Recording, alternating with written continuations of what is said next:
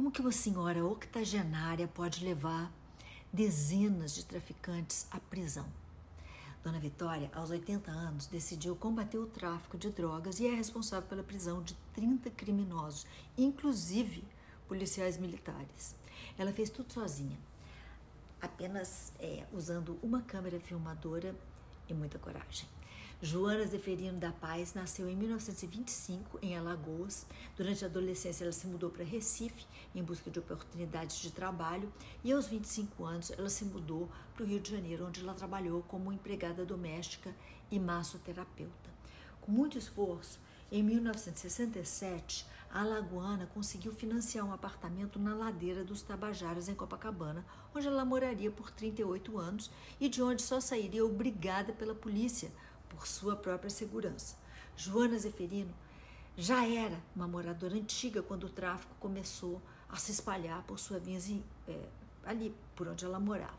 Na tentativa de retomar a, a, segurança de sua rua, Zeferino prestou várias queixas à polícia que ignorava aquelas queixas ou mesmo insinuava que ela que ela estaria mentindo sobre as denúncias que fazia. Determinada a resolver a situação, a idosa, então com 80 anos de idade, gastou suas economias comprando uma câmera filmadora e passou a documentar as atividades da boca de fumo pela janela de casa. Munida de evidências, Joana conseguiu a atenção de um jovem repórter do jornal Extra chamado Fábio Guzmão, que a ajudou a dar continuidade à investigação, finalmente amparada agora pela polícia.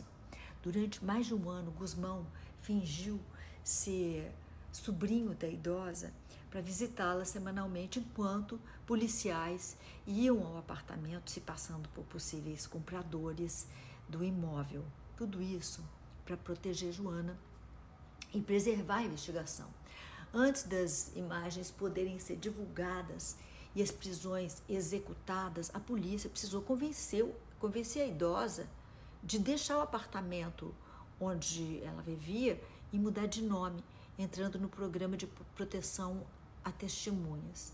Em 2005, quando Dona Vitória já tinha deixado o Rio de Janeiro, a polícia entrou na comunidade e prendeu mais de 30 envolvidos com o tráfico de drogas, dentre eles vários policiais militares filmados por Zeferina, agora é, é, Dona Vitória, né? As imagens registradas por Dona Joana e sua história é, como um todo repercutiram internacionalmente e a octogenária se tornou uma heroína nacional.